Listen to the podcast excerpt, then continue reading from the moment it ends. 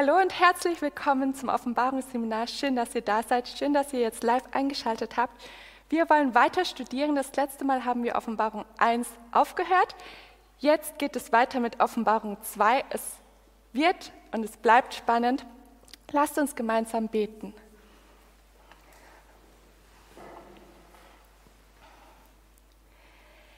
Lieber Vater im Himmel, ich danke dir, dass wir jetzt weiterhin die Offenbarung studieren dürfen. Herr, es ist so eine Freude, dass wir das tun können.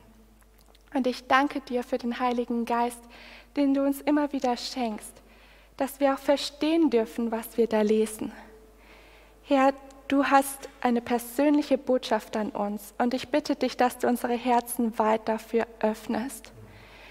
Lass uns begreifen, dass unser eigener Wille, unser Stolz nichts sind und uns nur im Weg stehen und du das Beste für uns bereithältst.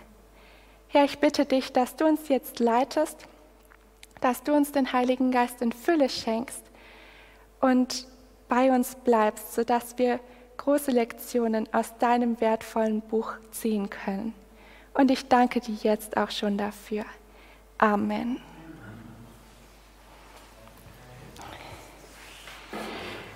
Schlagt mit mir auf Offenbarung 2, Vers 1.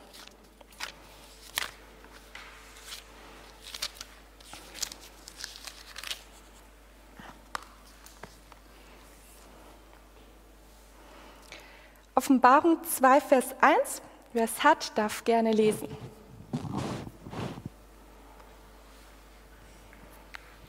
Dem Engel der Gemeinde von Ephesus schreibe, das sage dir die sieben Sterne in seiner Rechten hält, der inmitten der sieben goldenen Leuchter wandelt.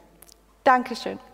Ein Vers, der sehr unscheinbar wirkt und doch können wir heute, denke ich, sehr viel daraus ziehen. Vor allem können wir schon unsere bisher gewonnenen Erkenntnisse anwenden. Was wissen wir denn über den Engel? Wer ist mit dem Engel der Gemeinde in Ephesus gemeint? Ein Bote. Ein Bote, genau. Woher wissen wir das? Wir hatten da die griechische Übersetzung Angelos, die auch Bote bedeuten kann. Und wir haben auch schon einige Bibelverse uns angeschaut, wo das durchaus sehr gut sichtbar wird.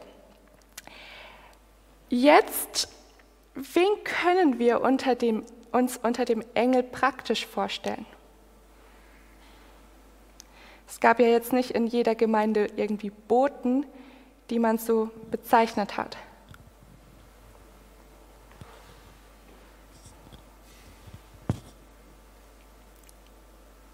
Trat euch.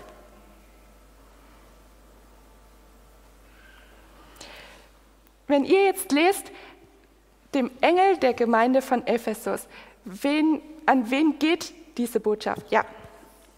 Ein Botschafter ist ja deswegen ein Botschafter, weil er eine Botschaft hat. Mhm.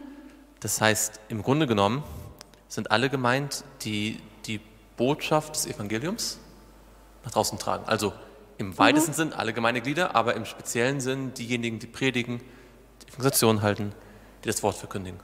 Ja, genau.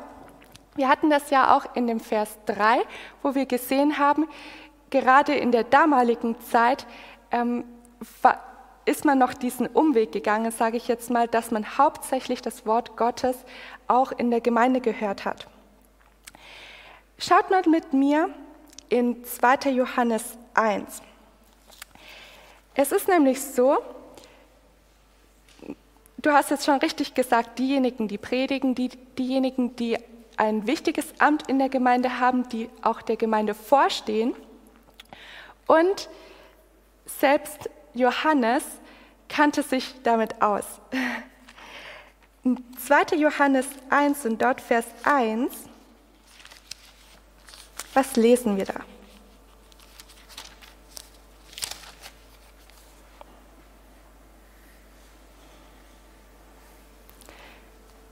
Ihr dürft gerne lesen. 2. Johannes 1, Vers 1. Der Älteste an die Auserwählten, Frau und ihre Kinder, die ich in Wahrheit liebe, und nicht ich alleine, sondern euch alle, welche die Wahrheit erkannt haben. Dankeschön. Jetzt eine Seite weiterblättern und zwar 3. Johannes, Vers 1. Der Älteste an den geliebten Gaius, den ich in Wahrheit liebe. Dankeschön. Was doppelt sich hier? Was? Liebe. Ja, okay.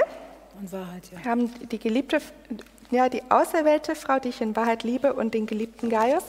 Aber es gibt eine Bezeichnung, die für uns wichtig sein könnte. Der Älteste fängt immer an. Ja, genau. Also hier schreibt Johannes als der Älteste. Und es ist doch interessant, schon einmal im Kopf zu haben, Johannes schreibt an Menschen, die in der Gemeinde eine wichtige Aufgabe haben und er selbst bezeichnet sich auch als der Älteste. Also scheinbar hatte Johannes, bevor er nach Patmos gekommen ist, logischerweise, auch seine wichtige Aufgabe. Wir erfahren auch, er war Älteste in Ephesus. Jetzt gehen wir zu Galater 2, Vers 9. Und in dem Galater 2, Vers 9 erfahren wir noch etwas über den Johannes.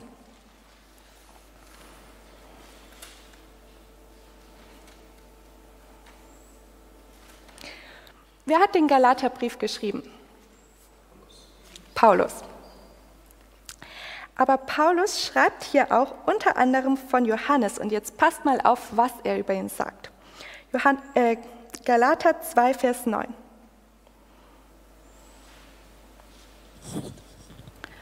Und als sie die äh, Gnade erkannten, die mir gegeben ist, reichten Jakobus und Kephas und Johannes, die als Säulen gelten, mir und Barnabas die Hand der Gemeinschaft, damit wir unter den Heiden, sie aber unter der Beschneidung wirkten.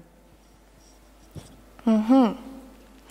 Ihr könnt euch diesen Abschnitt vielleicht mal noch so ein bisschen weiter vorne anschauen und mir dann sagen, worum geht es da? Gerade in dem Vers 9.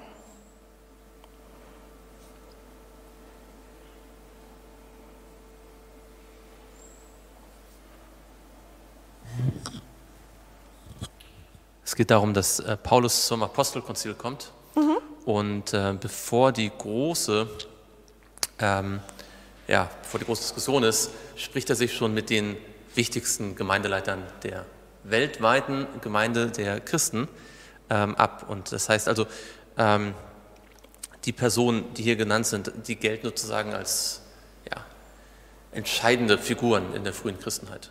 Mhm. Nicht nur in Jerusalem, sondern für das ganze Weltfeld in Anführungsstrichen. Genau. Und es ist interessant, weil hier gibt es zwei Gruppen. Es gibt, es heißt hier, ähm, ja, okay, vielleicht muss ich da ein bisschen erklärend ausholen. Und zwar war es so, sie haben dann beschlossen oder es für gut erachtet, dass Johannes, Petrus und Jakobus als Säulen in der Gemeinde wirkten. Und Paulus und Barnabas, die sollten mehr zu den Heiden gehen. Die sollten weiter weg predigen. Und das zeigt uns, ist, sie hatten eine besondere Aufgabe in der Gemeinde. Jeder hatte so seinen Aufgabenbereich. Die einen waren mehr für diejenigen ähm, ausgesandt, die das erste Mal oder so ziemlich frisch, sage ich jetzt mal, das Evangelium hörten. Und die anderen waren dafür da, die Gemeinde aufzuerbauen. Was lernen wir daraus? Auch für uns gibt es einen Platz. Und es gibt viele verschiedene Bereiche in der Gemeinde. Und Gott hat nicht eine Person dafür ausgesucht, alles zu machen, sondern Gott hat auch einen ganz bestimmten Platz für dich und für mich. Und diesen Platz sollen wir einnehmen. Das letzte Mal haben wir schon darüber gesprochen, bei dem ähm, goldenen Leuchter, da gab es mehrere Kerzen. Man braucht jede Kerze, jede soll ihre Aufgabe erfüllen. In dem Fall wissen wir jetzt von Johannes, er ähm, war Ältester, er war vor allem in der Gemeinde und für die Gemeinde tätig. Und das erklärt vielleicht auch so ein bisschen, warum es für Neuankömmlinge in der Gemeinde ein bisschen schwierig sein könnte, zum Beispiel die Offenbarung zu studieren. Weil Johannes war einfach jemand, der mit Gemeinde, Gemeindeaufgaben, mit allem drum und dran, den, den ganzen Lehren in der Gemeinde ziemlich vertraut gewesen ist. So, jetzt heißt es der Gemeinde von Ephesus. Und auch dazu gibt es einen Vers, den ich noch mit euch anschauen möchte, der uns darauf hinweist, mm, wir dürfen die Offenbarung nicht zu begrenzt studieren. Ihr habt ja vielleicht schon gehört, es gibt da ähm, verschiedene Auslegungen auch, ähm, dass wir diese, ähm, die Botschaften der sieben Cent schreiben einmal allgemeingültig ähm, auch verstehen können, dann historisch, dazu kommen wir aber auch noch, und dann auch noch für unser, unser persönliches Studium. So, wenn es jetzt heißt, an die sieben Gemeinden, an die Gemeinde Ephesus, dann gibt uns der Vers 21 im Epheser 3 noch etwas mehr Aufschluss. Epheser 3, Vers 21.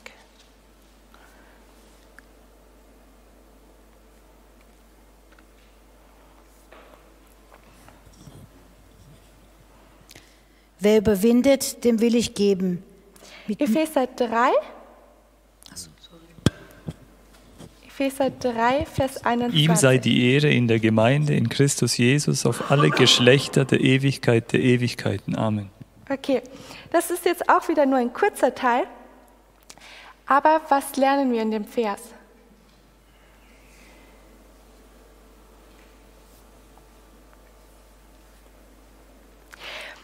Also, es geht auch, die Gemeinde Gottes wird erwähnt. Wie lange wird, soll Gott durch seine Gemeinde geehrt werden? Auf Ewigkeit. Es heißt hier alle Geschlechter der Ewigkeit der Ewigkeit.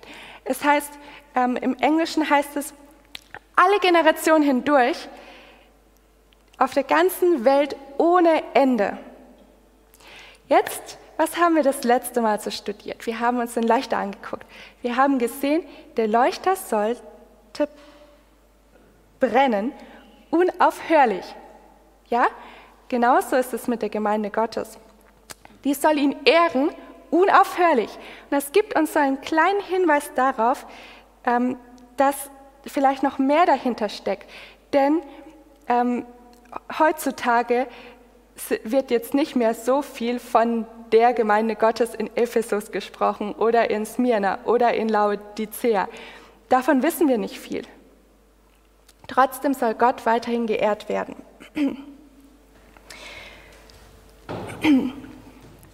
So, jetzt lese ich noch einmal diesen einen Vers, ähm, der auch, äh, dies ist ein Zitat, der uns wieder im Kopf bleiben muss. Ihr wisst schon, Wiederholung ist wichtig. Die Namen der sieben Kirchen stehen symbolisch für die Kirche in den verschiedenen Epochen der christlichen Ära. Das heißt, die Bedeutung ist größer, weitreichender, was wir hier von Ephesus lesen.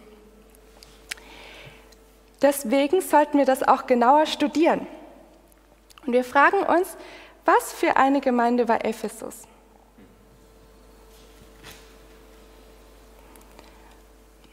Wenn ihr an Ephesus denkt, was, was war das für eine Gemeinde? Wie würdet ihr sie charakterisieren?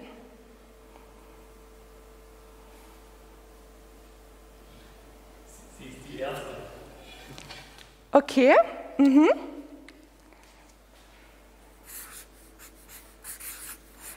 Was fällt euch noch ein?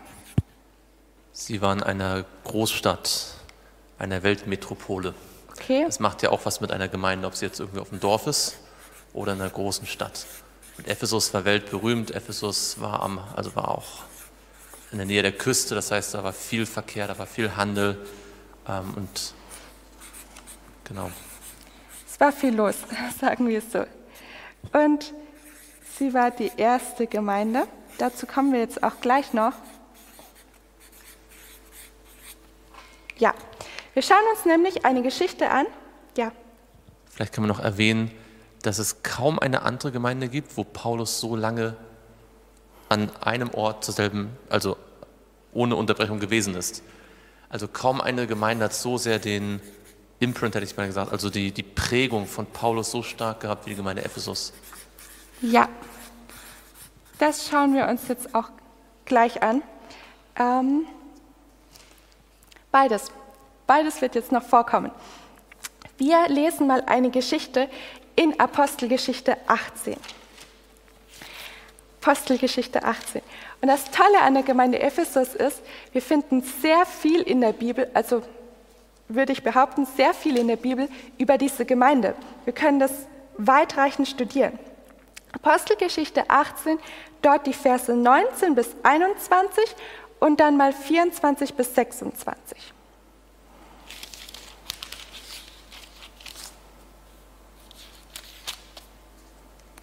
war noch vorher, Verse 23.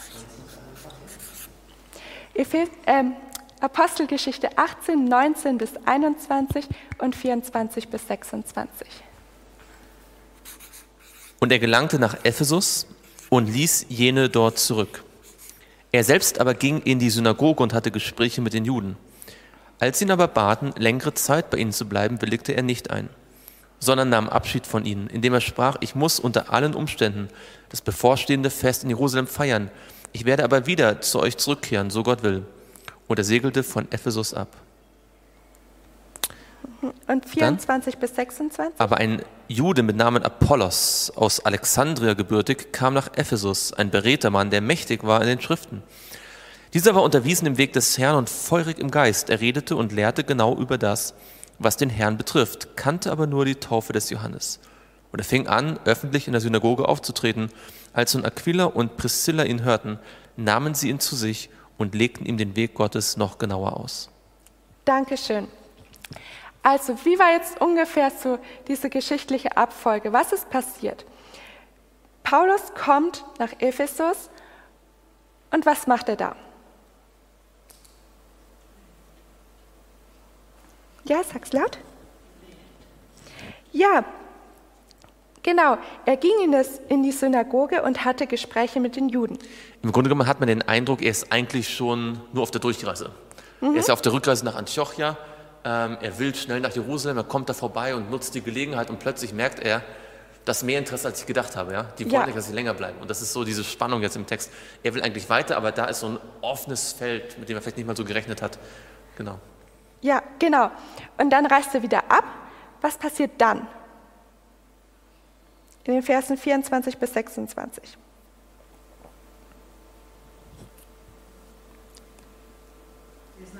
Ja. Mhm.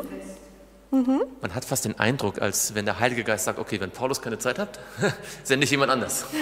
ja, sendet jetzt den, ähm, Apollos. den Apollos. Äh, der ist zwar noch nicht so theologisch gebildet, aber der hat halt auch diesen Eifer und das zeigt auch interessanterweise, dass auch wenn man nicht so alles weiß wie der Paulus, kann Gott einen trotzdem gebrauchen. Gott kann einem auf dem Weg dann noch mehr zeigen, was man vielleicht noch nicht weiß oder so. Ja, genau. Also mein Eindruck von Ephesus war, war, das war eine sehr lebendige Gemeinde. Paulus geht dorthin, er predigt dort. Sie, in, Im Englischen heißt es auch so ungefähr, nicht er hatte Gespräche mit den Juden, sondern er diskutierte so richtig mit ihnen. Also die war nicht so, dass sie sich reingesetzt haben, was angehört haben und dann wieder gegangen sind, ohne groß Interesse zu zeigen, sondern die waren wirklich dabei. Sie hörten gerne das Evangelium. Aber was wir jetzt bei dem Apollos merken ist, der Apollos war ein, ein guter Mann, der war mächtig in den Schriften, wie es hier heißt, und berede. Aber was hat dem Apollos gefehlt? Wo war, war er noch nicht so ganz ausgeglichen in seiner Lehre.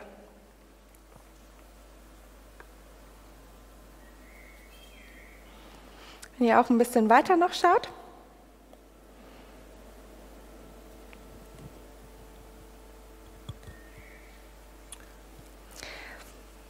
Hier, ja.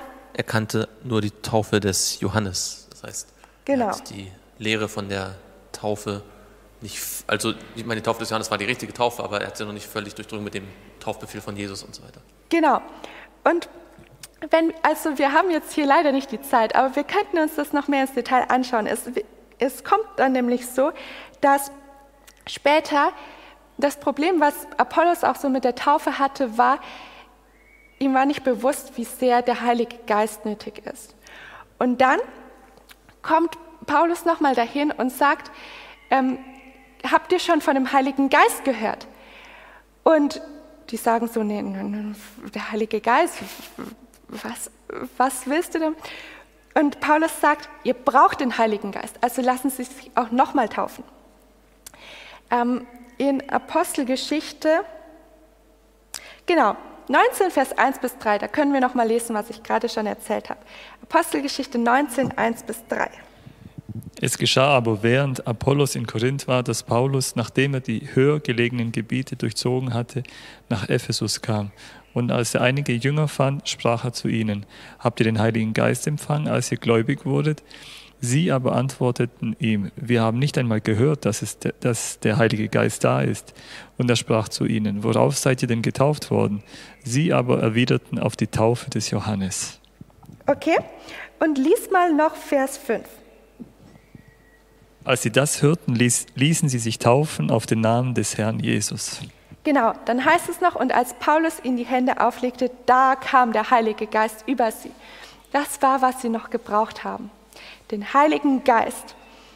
Jetzt, wir wollen ja das große Ganze nicht aus den Augen lassen. Kam uns der Heilige Geist in der letzten Zeit schon mal im Studium der Offenbarung vor? Ihr überlegt, ich schreibe kurz auf. Wir hatten jetzt Apostelgeschichte.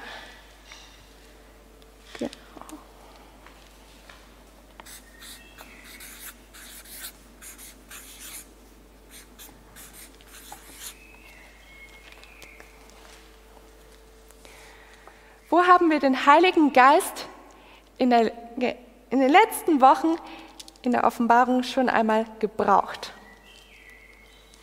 Wir hatten ja das Bild, ihr erinnert euch, Jesus, Jesus sagt zuerst, er ist der Erste und der Letzte, ähm, dann sieht Johannes ihn äh, mit den sieben Sternen in der rechten Hand und er sieht ihn zwischen den sieben goldenen Leuchtern wandelt.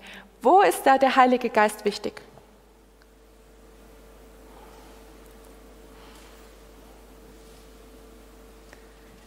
Wo ist der, wofür ist der Heilige Geist wichtig? Ja. Er ist dargestellt als das Öl, das die mhm. Lampen brennen lässt. Genau. Und ich glaube, ich habe das noch nicht häufig genug, noch nicht gut genug betont in der letzten Zeit. Der Heilige Geist ist essentiell, dass überhaupt dieser Leuchter brennen kann. Der ist absolut notwendig. Versteht ihr jetzt auch so ein bisschen, warum Jesus als derjenige dargestellt wird, der zwischen den goldenen Leuchtern wandelt, der sie am Leuchten erhält? Sie haben den Heiligen Geist gebraucht. Sie haben diese Leuchtkraft, dieses Feuer auf, auf ihrem Leuchter gebraucht. Deswegen kommt Paulus, sagt ihnen, ihr braucht den Heiligen Geist. Und sie lassen sich noch einmal taufen. Jetzt ähm, gucken wir weiter in Apostelgeschichte 19 und dort die Verse 8 bis 10.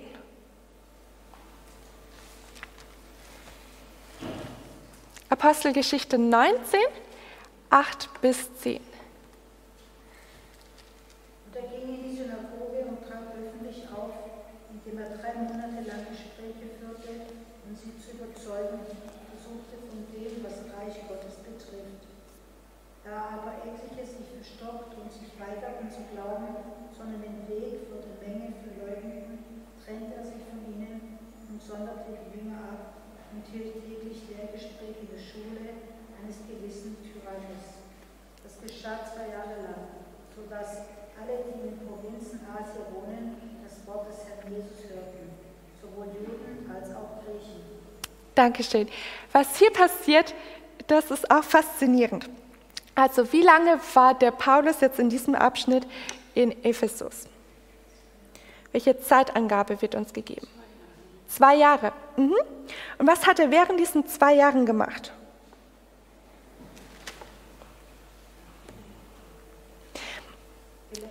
Gelehrt. Mhm.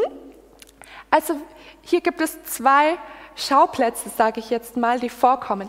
Zum einen ähm, geht er in Vers 8 erstmal in die Synagoge und lehrt in der Synagoge. Und dann gibt es diese Verleumder, die ihm da so in, den, in die Quere kommen, sage ich jetzt mal. Was macht Paulus daraufhin? Schaut in den Text. Er geht in die Schule, genau, in die Schule des Tyrannos.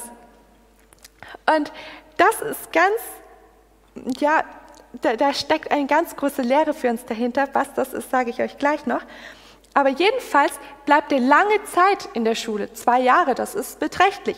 Hier heißt es ja auch, er hat täglich Lehrgespräche in der Schule gehalten.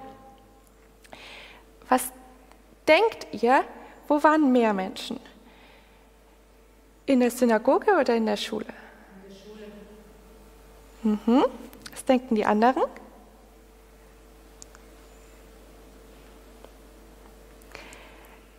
Wenn wir weit noch ein bisschen dazu nehmen, dann merken wir, er hat vor allem zwölf Menschen ähm, während diesen zwei Jahren besonders ausgebildet. Er hat diejenigen weggenommen, die tatsächlich noch offen für die Lehre waren, die, die wirklich das Evangelium hören wollten und hat sie von dem Rest, von diesen Verleumdern getrennt. Was lernen wir daraus? Ja, genau, aber was lernen wir praktisch daraus? Paulus hat gearbeitet wie Jesus. Ja, okay. Es ist, es ist wichtig, dass gepredigt wird. Es ist wichtig, dass viele Menschen erreicht werden. Aber es ist auch wichtig, dass man sich Zeit nimmt, persönliche Mission zu machen. In einem kleinen Kreis. Und das Tolle ist, Lass mich kurz schauen. Wenn wir Vers 18 bis 20 lesen, das lese ich jetzt kurz. Und viele von denen, die gläubig geworden waren, kamen und bekannten und erzählten ihre Taten. Viele aber von denen, die Zauberkünste getrieben hatten, trugen die Bücher zusammen und verbrannten sie vor allen und sie berechneten ihren Wert und kamen auf 50 Silberlinge. So breitete sich das Wort des Herrn mächtig aus und erwies sich als tatkräftig. Das war die Folge von den zwei Jahren Lehre in der Schule. Ja. Und wie sehr das erfolgreich gewesen ist, das sieht man dann an dem Widerstand, der dann kommt. Oder, oder ist noch, oder kann ich das so sagen? Sag, sag ruhig. Ähm, es gibt ja so, es gibt immer wieder Widerstand bei Paulus, mhm. aber hier ist es nachher massiv wo dann alle zusammenkommen, das ganze Stadion voll, das ganze Amphitheater, mhm. ähm, und dann zwei Stunden lang schreien und ähm, es steht sogar, die wissen zum Teil gar nicht, warum sie gekommen sind, aber sie machen einen, einen riesen Tumult, ähm, weil der Satan halt unbedingt verhindern wollte, dass diese ganze Stadt jetzt äh, von dem Evangelium so durchdrungen wird. Ja. Man sieht manchmal auch an der, an, der, an der Schärfe des Widerstandes, wie sehr der Satan Angst hat, weil hier wirklich Gottes Wort sich verbreitet. Ja, genau. Also es ist markant, wie sich das Wort Gottes ausgebreitet hat. Und ja, Paulus hat auch, man kann hier fast sagen, er hat die Perlen nicht vor die Säue geworfen. Also diejenigen, die nichts hören wollten, mit denen hat er sich auch gar nicht lange abgegeben, sondern er hat sich darauf fokussiert, denjenigen das Wort zu bringen, die wirklich offen waren. Ja. Und wir haben ja gelesen, er war zwei Jahre in dieser Schule. Und äh, dann heißt es aber in Vers 22, und er hielt sich noch eine lange Zeit in der Provinz Asia auf. Ja, also ist noch lange da geblieben. Mhm. Sagt er später in Kapitel 20, ich bin drei Jahre dort gewesen. Mhm. Ja? Und das zeigt, also das hat Paulus, glaube ich, an keinem anderen Ort gemacht, dass er so lange geblieben ist, weil er offensichtlich gesehen hat, hier ist wirklich Potenzial. Ja, danke schön. Vielleicht habt ihr in der letzten Zeit das beobachtet. Jetzt werden ja aus den ähm, Löwenzahnblüten langsam Pusteblumen. Ja? Ihr habt dieses Bild von Pusteblumen vor den Augen. Das ist so, man hat diesen, ich weiß gar nicht, wie das heißt, die Freundin hat zu mir gesagt, vielleicht Fruchtknoten. Also auf jeden Fall hat man dieses, diesen Stempel in der Mitte und da kommen die ganzen Löwenzahnsamen dann raus. Ist wunderschön, weil die sind so toll angeordnet. Ihr könnt euch das mal genauer anschauen, das nächste Mal bewusst anschauen, die, dass sie diese runde Form ergeben. Und finde, das ist so harmonisch, dieses Bild von den Löwenzahnsamen. Die wachsen alle an diesem einen Stempel, aber wenn sie reif sind, dann kommt der Wind und pustet sie fort. Dann ist jeder Same für sich und erfüllt seine Mission, sage ich jetzt mal, indem er Samen streut, indem er weiter weggeht. Und das ist so ein Bild, das wir auch für die Mission mitnehmen können. Es gibt Zeiten, in denen müssen wir geistlich wachsen, in denen ist es wichtig, dass wir zusammen sind, dass wir vor allem, was denkt ihr, wer könnte unser Stempel sein? ja, Jesus. Gut, wir sollen später auch nicht von ihm weggehen, aber wir sollen diese Gemeinschaft haben ähm, und da wachsen. Aber es kommt auch eine Zeit, da ist ein Christ reif. Ich sage jetzt einfach mal, er ist reif genug, um dann auch weiterzugeben, was er bisher bekommen hat. Wir sollen nicht immer in diesem ähm, Status bleiben, dass wir genährt werden müssen und Unterstützung brauchen. Ja. Das ist ein ganz tolles Gleichnis auch, wie eigentlich Gemeinde von Gott gedacht ist. Hm. Dass nicht eine Gemeinde immer größer wird und immer größer und immer größer, sondern dass dann nach einer Zeit, wo man aufgetankt hat, man auch wieder in neue Gebiete geht, sich aufteilt. Ja? Genau. Und das ist, nur so kann die Gemeinde wachsen. Genau, ja. Weil wenn, wenn man dieses Bild weiterdenkt, bei den Löwenzahnsamen ist es ja auch so, die bleiben ja nicht für sich. Die, da wächst ja wieder was Neues, Neues heraus.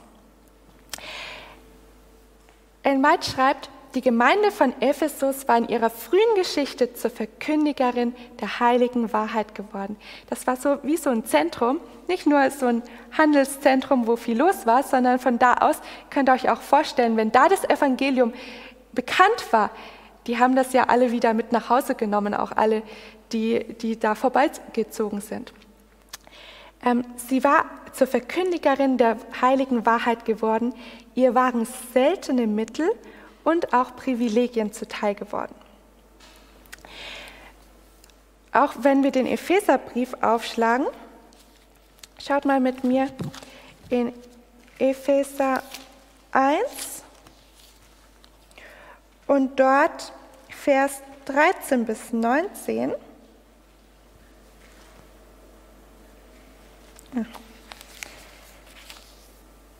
Epheser 1, Vers 13 bis 19.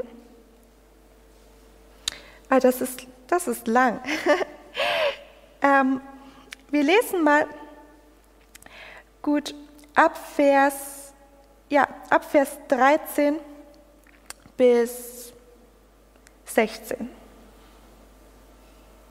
Epheser 1, 13 bis 16. Seid auch ihr, nachdem ihr das Wort der Wahrheit, das Evangelium eurer Rettung gehört habt. In ihm seid auch ihr, als ihr gläubig wurde, versiegelt worden, mit dem Heiligen Geist der Verheißung, der das Unterpfand des Erbes ist bis zur Erlösung des Eigentums zum Lob seiner Herrlichkeit. Darum lasse ich euch, die ich, nachdem ich von eurem Glaube an den Herrn Jesus und von eurer Liebe zu allen Heiligen gehört habe, nicht ab, für euch zu danken und in meinem Gebet an euch zu gedenken, dass der Gott, unser Herrn Jesus Christus, der Vater der Herrlichkeit, euch im Geist der Weisheit und Offenbarung gebe in der Kenntnis seiner selbst. Erleuchtete Augen eures Verständnisses, damit ihr wisst, was die Hoffnung seiner Berufung und was der Reichtum der Herrlichkeit seines Erbes den Heiligen ist. Was auch die überwältigende Größe seiner Kraftwirkung an uns ist, die wir glauben gemäß der Wirksamkeit der Macht seiner Stärke. Dankeschön. Du hast dich doch durchgeschlagen und alle Verse gelesen. Was ist euch da so ein bisschen aufgefallen? Das ist ja kein Text, den man so leichtfertig runterlesen kann, oder? Ich weiß nicht, wie ihr das empfindet, aber ich finde, das sind so ein bisschen manchmal fast geschwollene Worte, weil er, er redet hier davon, ähm, die Offenbarung seiner Erkenntnis seiner selbst. Ähm, und dann heißt es noch am Schluss, die Wirksamkeit der Macht seiner Stärke, die Größe seiner Kraftwirkung. Wir haben jetzt nicht die Zeit, leider nicht. Wenn wir den ganzen Epheserbrief lesen würden, dann würde uns auffallen, Paulus betont immer und immer wieder, ihr sollt noch tiefere Erkenntnis von Gott haben. Ihr sollt noch wachsen in der Heiligkeit. Ihr sollt das Evangelium noch besser begreifen. Er, er möchte immer noch mehr für die Epheser. Und das passt auch zu dem, was wir bisher jetzt gesehen haben. Sie haben das Wort Gottes ja freudig auch, also die in der Gemeinde, die es ernst gemeint haben, die haben das Wort Gottes freudig aufgenommen. Die waren Feuer und Flamme. Aber ihnen hat noch dieses geistliche Wachstum, diese Reife in vielerlei Hinsicht gefehlt. Sie haben auf Jesus vertraut und dann wurden sie auch mit dem Heiligen Geist erfüllt, aber da sollten sie nicht stehen bleiben, sie sollten noch, noch tiefer gehen.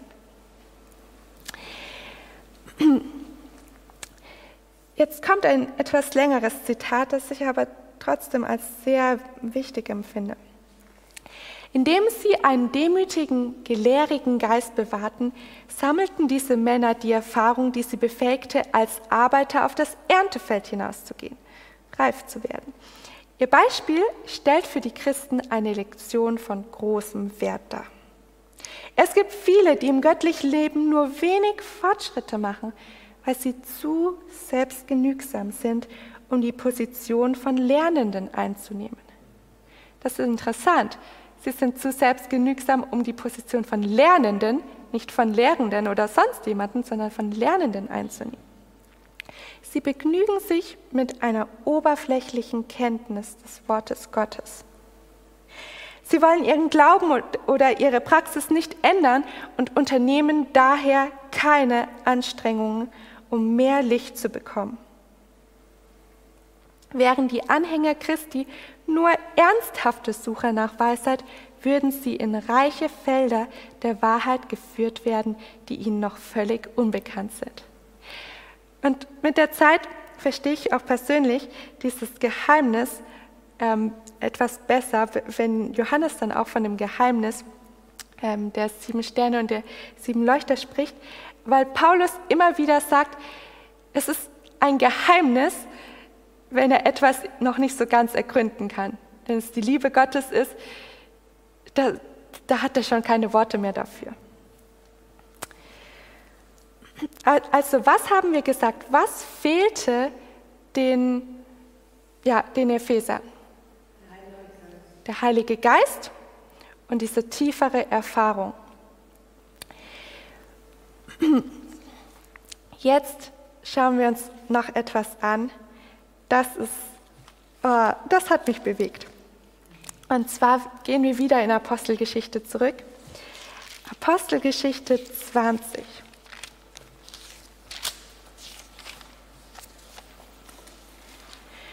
Und auch hier muss ich vielleicht ein bisschen zusammenfassen.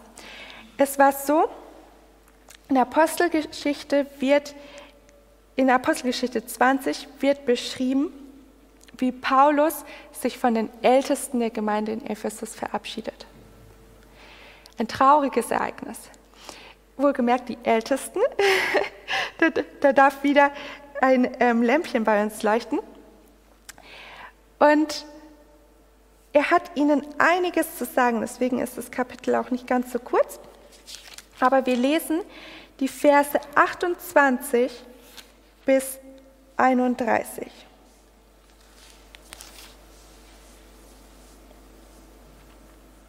Apostelgeschichte 20, 28 bis 31.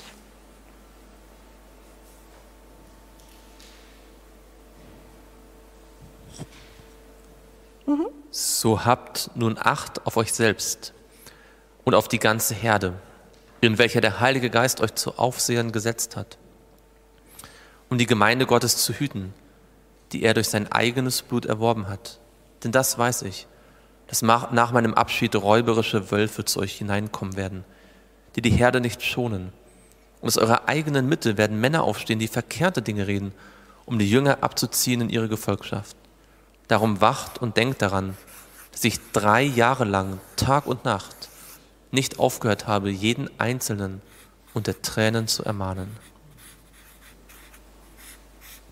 Dankeschön. Das ist schon richtig, ähm, warte, das ist schon richtig traurig gelesen. Und es muss auch ein sehr trauriges Ereignis für sie gewesen sein. Ihr könnt euch vorstellen, da war der Paulus so lange Zeit bei ihnen, hat sie gelehrt, das war ein mächtiger Mann des Glaubens und jetzt geht Paulus. Und vor allem geht er nicht gerade in der Hoffnung, dass er bald wiederkommen wird. Wie mögen sich diese Ältesten da wohl gefühlt haben? Aber, jetzt kommt das große Aber. Wir lesen ja jetzt, für die Gemeinde Ephesus ist Jesus, und Jesus hat viele ähm, Eigenschaften, viel, ist eine lange Beschreibung, die wir jetzt schon in Offenbarung 1 durchgegangen sind. Er hat viele Eigenschaften, die für die verschiedenen Gemeinden unterschiedlich wichtig sind, können wir sagen. Ähm, hier wird jetzt besonders herausgedeutet, Jesus ist derjenige, der haben wir in Offenbarung 2, Vers 1 gelesen. Wie stellt sich Jesus der Gemeinde Ephesus vor?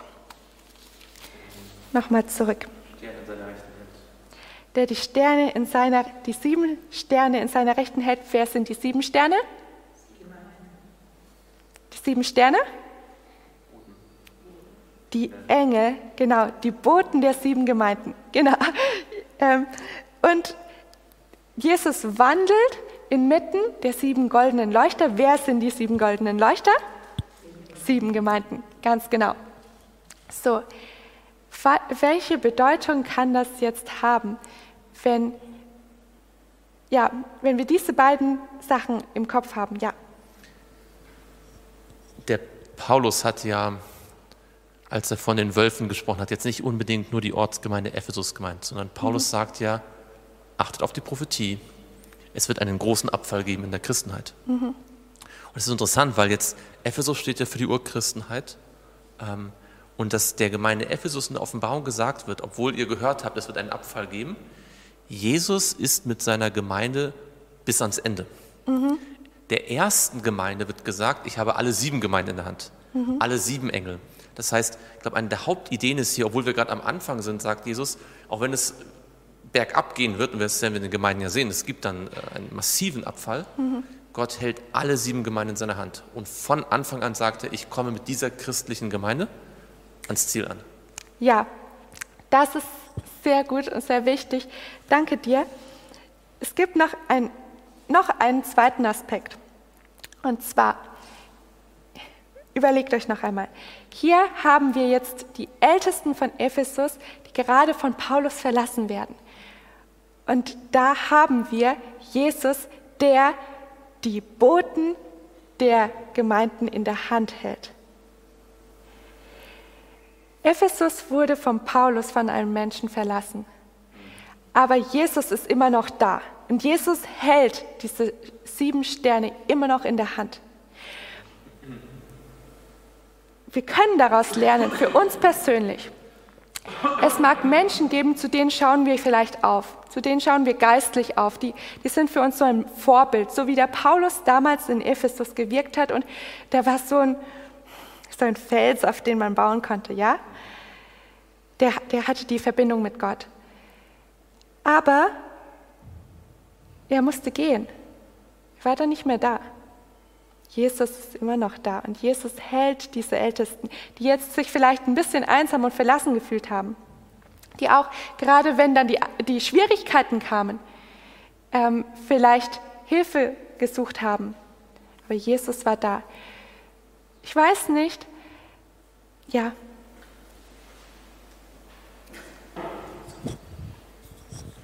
Ich denke, da kann man auch was lernen und ich habe das auch in meinem Leben erfahren, dass äh, wir ganz oft an Menschen, die ganz nah bei Jesus sind, da mhm. fühlen wir uns auch nah und wir möchten gerne bei denen sein.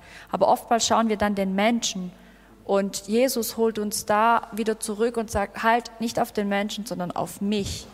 Und ich meine, das ist auch bei der ähm, Gemeinde Ephesus passiert. Paulus war da. Mhm. Und jetzt musste Paulus weg, damit sie nicht auf Paulus schauen, sondern auf den, den genau. Paulus verkündigt hat, auf Jesus. Ja, du hast den Punkt gemacht, den ich noch machen wollte. Ich weiß nicht, zu welchem geistlichen Vorbild du gerade aufschaust. Aber wisse, du brauchst nicht diesen Menschen, du brauchst Jesus.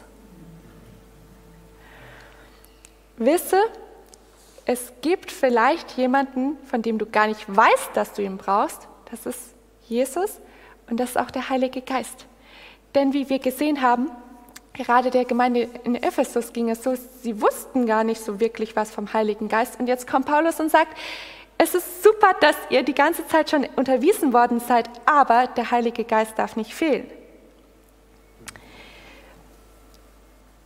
Lass mich noch, eine, noch ein Bild bringen zu dem, was du jetzt gesagt hast, dass Jesus die ganze Zeit mit seiner Gemeinde ist. Es gäbe, es gäbe jetzt noch vieles zu sagen, aber wir müssen auch einen Schlussstrich ziehen. Manchmal schauen wir ja die Gemeinde an und denken, ha, ach, schön wäre es gewesen, wie jetzt bei Ephesus am Anfang, in, also die guten Seiten, ähm, dass alle so eifrig sind, dass ja jeder dabei ist. Und manchmal schauen wir auf die Gemeinde wie einen hoffnungslosen Fall. Wir haben schon das letzte Mal gesagt, es sollte nicht so sein, denn Jesus sieht in ihr etwas ganz Wertvolles, ein Instrument in seiner Hand, einen goldenen Leuchter. Ein ähm, Bekannter von mir, der hat, der war jetzt vor kurzem auf einem langen Flug und er hat mich dann zwischendurch angerufen und hat gesagt, du, bei dem Flug, da ist mir was aufgefallen. Da in der Reihe neben mir saß eine Familie und der Vater hatte die kleine Tochter, kein Jahr alt, die ganze Zeit auf dem Arm. Das Kind hat geschrien und ist dann mal unruhig geworden. Der hat sich nicht aus der Ruhe bringen lassen. Der hat dieses kleine Mädchen die sechs Stunden Flug ruhig auf dem Arm gehabt dann gedacht habe, ist, Gott macht es genauso. Gott hat uns und vor allem seine Gemeinde, komme was da wolle, an seinem Herzen. er lässt sie nicht einfach los. Es sagt nicht, okay, ähm, ihr habt jetzt Unfug getrieben, jetzt seid ihr nicht mehr meine Gemeinde. Nein, das macht er nicht. Und auch das dürfen wir mitnehmen. Lasst uns zum Schluss noch gemeinsam beten.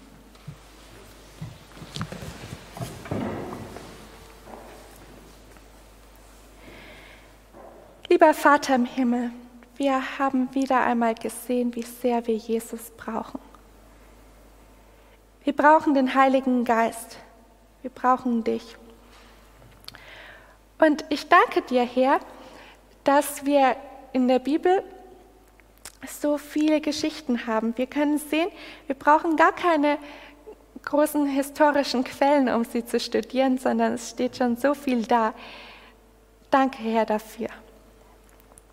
Bitte lass uns noch mehr darüber nachdenken. Lass uns auch dein Wort studieren. Du hast gesehen, da gibt es noch so viel mehr zu ergründen. Und wir können das in dieser kurzen Zeit gar nicht alles so im Detail, dass wir es auch verstehen. Aber ich bitte dich, dass du uns durch den Heiligen Geist dazu anregst, dass wir noch ein tieferes Bibelstudium betreiben. Wir haben doch auch dieses Zitat gelesen, dass viele zu oberflächlich die Bibel lesen und ähm, gar nicht wirklich Lernendes sein wollen. Lass uns nicht so sein. Bitte lass uns deine Schüler sein in deiner Schule, dass noch Größeres getan werden kann als damals in der Schule vom Tyrannus. Herr, ich danke dir jetzt schon dafür. Sei du mit jedem von uns und hilf uns im persönlichen, tieferen geistlichen Wachstum. Amen. thank you